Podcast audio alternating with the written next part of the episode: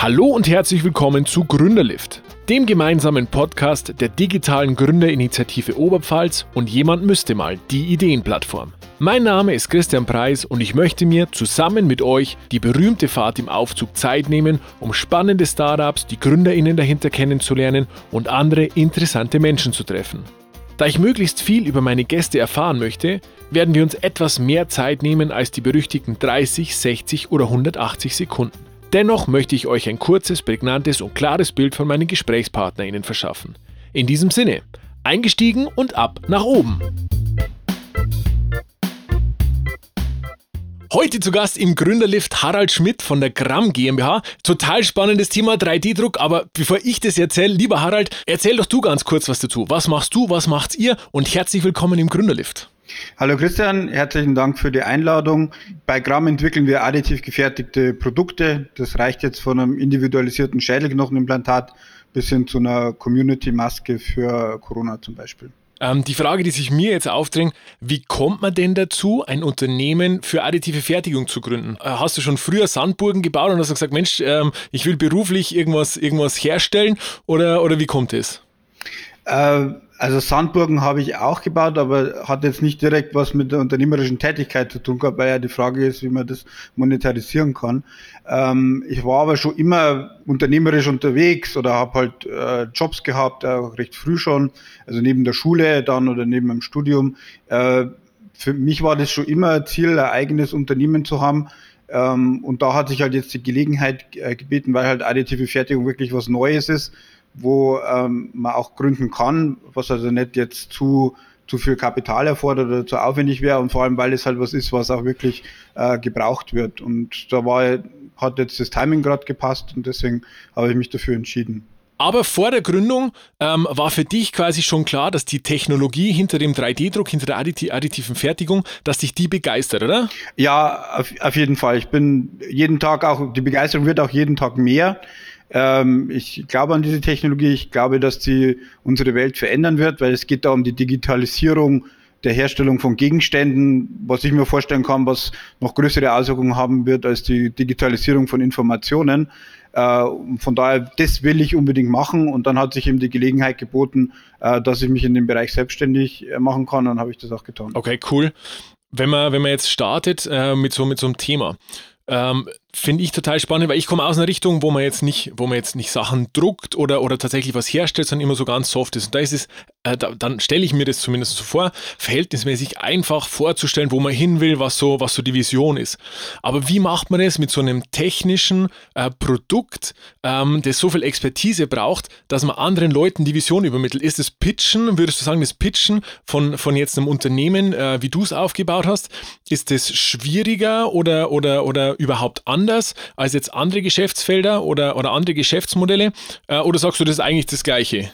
Äh, ich denke mal, es ist auf jeden Fall anders. Also was halt jetzt additive Fertigung auszeichnet, ist, dass es eben sehr, sehr stark technisch getrieben ist, in der Fertigungstechnik angesiedelt ist, wo eben was recht komplex ist, weil da viele unterschiedliche Themen zusammenkommen, äh, Werkstoffkunde, Software, Maschinenbau und so weiter. Es ist halt auch neu, also es ist halt in der Fertigungstechnik auch noch nicht so etabliert wie jetzt zerspannende Fertigung oder andere Dinge. Das ist ein bisschen eine Herausforderung. Ähm, es, es kommt halt darauf an, was man pitcht und zu wem man es pitcht. Äh, wenn ich jetzt, ich habe auch ein paar Pitches gemacht eben an Investoren und so weiter, die konnten sich oft da gar nichts drunter vorstellen.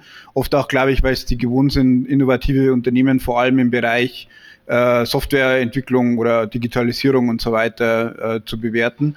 Äh, was aber dann im Gegensatz wieder leichter sein kann, ist, wenn man im, im B2B-Bereich eben jetzt die Technologie pitcht an, an Unternehmen, weil viele das eben auch schon auf der Agenda haben und dann einfach sehr interessiert sind, darüber mehr zu hören und man teilweise dann auch mit Experten zu tun hat. Okay, das heißt, du musst dir eigentlich im Vorfeld total klar sein, wer sitzt gegenüber, wo ist, äh, wie, wie firm sind die mit der Technologie und dann jedes Mal individuell dein, dein Pitch komplett neu aufsetzen, oder wie? Ja, das stimmt, Christian. Also das ist genau ganz richtig. Das ist auch meine Methode. Also ich äh, pitch immer für den Gesprächspartner gegenüber das, das ganz präzise, weil das auch sehr unterschiedliche Fragestellungen sein können. Einer interessiert sich jetzt für die Automatisierung in der Datenaufbereitung, also das, was vor der Fertigung kommt. Äh, jemand anders interessiert sich für Design äh, und, und wiederum bei, bei ganz anderen Kunden oder, oder äh, Veranstaltungen geht es halt einfach allgemein, diese transformativen oder disruptiven Eigenschaften dieser Technologie herauszustellen. Da muss man sich vorher schon äh, gut darauf einstellen, genau. Okay, cool. Ähm, jetzt, weil du gesagt hast, darauf einstellen, schießt mir jetzt gerade durch den Kopf. Wir haben ja gerade diese totale Ausnahmesituation mit, mit Corona. Ihr wart in meiner Wahrnehmung eine der ersten in, in, in dem Umfeld hier, äh, die total schnell darauf reagiert haben und gesagt haben, wir drucken jetzt äh, Masken. Und zwar, da muss ich vorsichtig sein mit der Formulierung. Es sind nämlich äh, Community- oder Alltagsmasken. Genau. Wie, wie ist es gekommen? Haben die Leute zu euch gesagt, hey, es wäre doch cool, wenn ihr das macht? Oder habt ihr einfach gesagt, Mensch, eigentlich cooles Feld, äh, dass man das selber bespielen kann? Ähm, also ich habe Corona halt aktiv verfolgt, also noch bevor das jetzt noch nach Deutschland kam. Und als es klar war, dass es hier ein größeres Thema wird, habe ich mich halt damit auseinandergesetzt, wie ja, wie Gramm darauf reagiert und auch was man machen kann, um zu helfen. Und da gab es ja verschiedene Strategien, die wir uns überlegt haben. Ähm, und dann speziell was jetzt, was kann man machen, was kann man produzieren, da gab es die drei Themen. Das eine waren Türöffner. Also wir haben so komplette Türöffnerhilfe komplett fertig entwickelt, auch noch vor der Maske.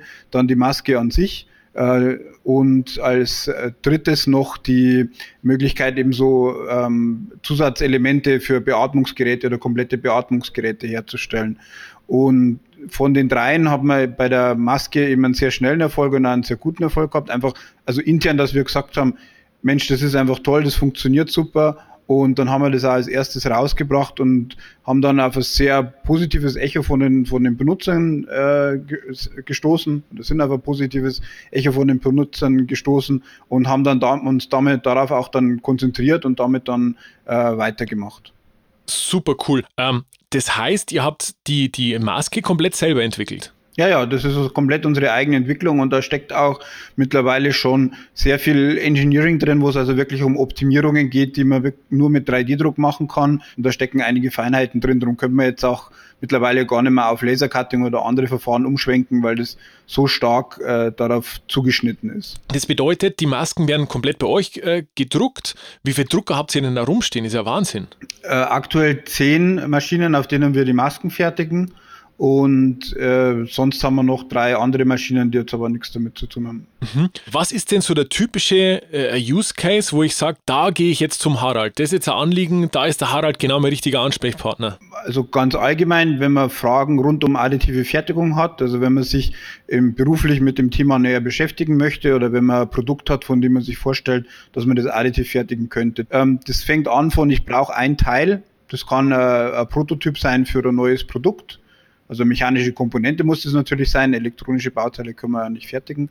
Und äh, oder es kann ein Ersatzteil sein, dass ich sage, ich habe eine Maschine und da ist jetzt ein Teil kaputt, das bekomme ich nicht mehr und äh, ohne dieses Teil läuft die Maschine nicht mehr, dann können wir da Ersatzteil draus konstruieren oder halt, äh, wenn ihr selber die Zeichnung habt, ähm, das einfach für euch fertigen. Und dann, wenn es in Richtung Kleinserien geht, also es kann sein, jemand hat also selber einen FDM-Drucker und hat jetzt zu Hause was entwickelt und möchte jetzt hochskalieren, dass er eben mehr Stück pro Tag produzieren kann, dann kann er auch zu uns kommen. Ähm, kannst du einschätzen, wie oft du, wie oft du schon äh, Infos zu 3D-Druck, zu additiver Fertigung ähm, an total Unwissende ähm, übermittelt hast? Ui, äh, ich glaube schon, also schon öfters. Also ich gebe ja Kurse auch und Trainings und so weiter.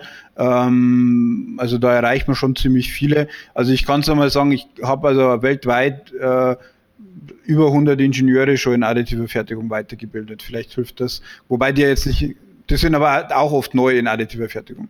Okay, das finde ich jetzt spannend. Wie funktioniert das weltweit? Also die von, von der ganzen Welt aus kann man bei dir anklopfen und sagen, Harald, erzähl uns bitte was zur additiver Fertigung. Ja, genau so, genau so funktioniert das.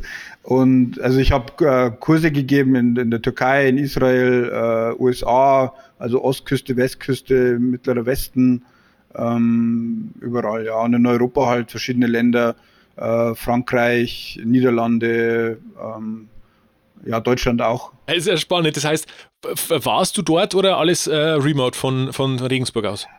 Nein, ich bin eigentlich ein recht digitaler Mensch, aber das ist tatsächlich oft vor Ort. Ähm, hat verschiedene Gründe, oft, weil die Geheimhaltung bei fertigenden Unternehmen oft eine große Rolle spielt. Das heißt, wenn man dann beim Kunden vor Ort im Haus ist, kann man einfach sich mehr anschauen und mehr zeigen und auch das halt auch, man kann dann mal in die Fertigung gehen und sich das anschauen, äh, das spielt dann oft eine Rolle. Harald, wenn man jetzt vorstellt, man ist jetzt junger Gründer und möchte technologieorientiert gründen, was wäre deine Empfehlung, wie geht man das am besten an? Hm.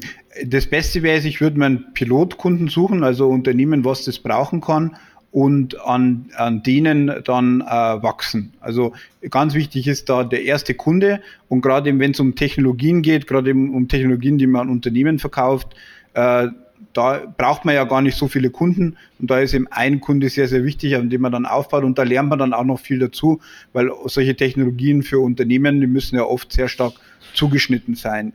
Äh, das wäre die eine Seite. Äh, die andere Seite ist, dass man sich eben auf eine Technologie spezialisiert und es selbst finanziert und äh, von Anfang an einfach Dienstleistungen anbietet. Also Engineering, das kann abgerechnet werden über Projekt pro Tag oder pro Stunde sogar oder eben Trainings anzubieten. Das geht auch gut. Das ist nicht leicht. Also einen Kurs zu entwickeln und ein Training zu entwickeln, ist wirklich steckt viel Arbeit drin und aufgrund der schnellen Entwicklung heutzutage, gerade im technologischen Bereich, muss man das auch ständig aktualisieren.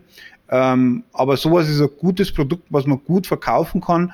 Ähm, und dadurch kann man sich am Anfang finanzieren, weil es ja gerade bei einer technologieorientierten Gründung oft ähm, auch das Geld eine Rolle spielt, weil man muss sich Hardware beschaffen, man muss sich Verbrauchsmaterialien beschaffen, man braucht Fläche und so weiter und so fort. Und man braucht ja in der Regel ein bisschen Zeit, bis man ähm, bis man die Marktreife erreicht hat. Also das ist jetzt ein bisschen ein anderes Modell, als glaube ich so äh, propagiert wird äh, durchgehend. Ich halte es aber für ähm, recht gut, vor allem wenn es einen um äh, langfristigen Erfolg geht ich finde es total beeindruckend, dass man sagt, tatsächlich vom Vorgehen her, ich spezialisiere mich auf ein Thema, kann das richtig gut und wachse dann quasi damit und biete dann einfach alles, was in meinem Themengebiet, in meiner Domäne, äh, was da anfällt, das biete ich einfach mit an und wachse somit. Finde ich super coolen Ansatz. Ja, danke. Und das, äh, das funktioniert auch ganz gut, äh, weil ja, wenn du sagst, du machst zum Beispiel viel Auftragsfertigung, dann hast du halt einfach ständig bist du damit beschäftigt, wie kann ich jetzt dieses Teil fertigen? Und das ist eine echte Herausforderung, also in anderen Disziplinen. Du hast jetzt irgendeine technische Zeichnung oder 3D-Modell gegeben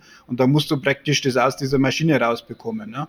Und das, äh, äh, wenn du das immer wieder machen musst, dann bleibst du immer am Ball und lernst da viel dazu und dann kannst du es natürlich sehr gut weitergeben in der Beratung oder, oder bei den Trainings zum Beispiel. Also diese, da gibt es zwischen den einzelnen Tätigkeiten oder Services gibt es da viel Synergie. Und damit schaffst du es natürlich, echtes Expertenwissen, erlebtes Wissen zu sammeln, äh, das du dann weitergeben kannst. Super. Einfach anfangen und dann stetig lernen und, und langsam wachsen. Ja, genau.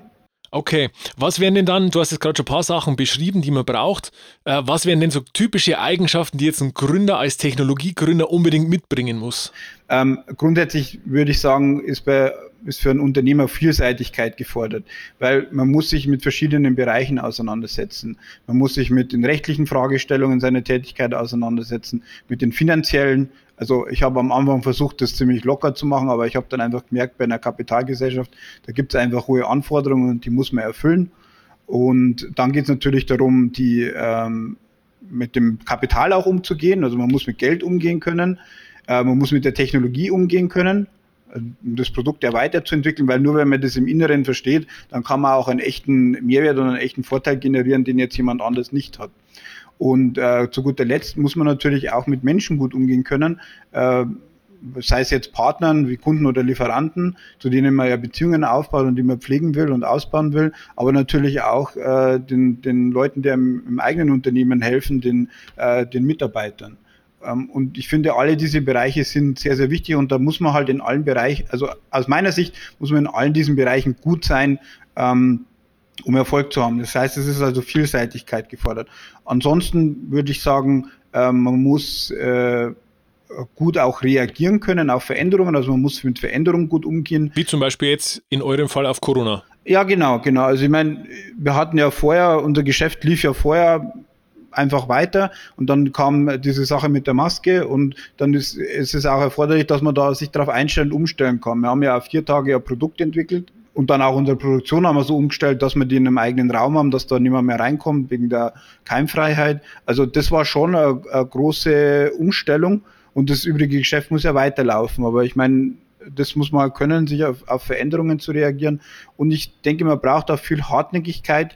Ich glaube, man braucht gerade äh, in unserer Region äh, mehr Hartnäckigkeit, weil so dieses, da fängt einer einfach an und macht irgendwas. Das glaube, das dauert bei uns ein bisschen länger, bis, bis man da akzeptiert wird. Und deswegen hilft es halt, glaube ich, äh, schon, wenn man da eine gute Portion Hartnäckigkeit mitbringt. Das ist ein wunderschönes Schlusswort. Unsere Liftfahrt äh, neigt sich nämlich dem Ende entgegen.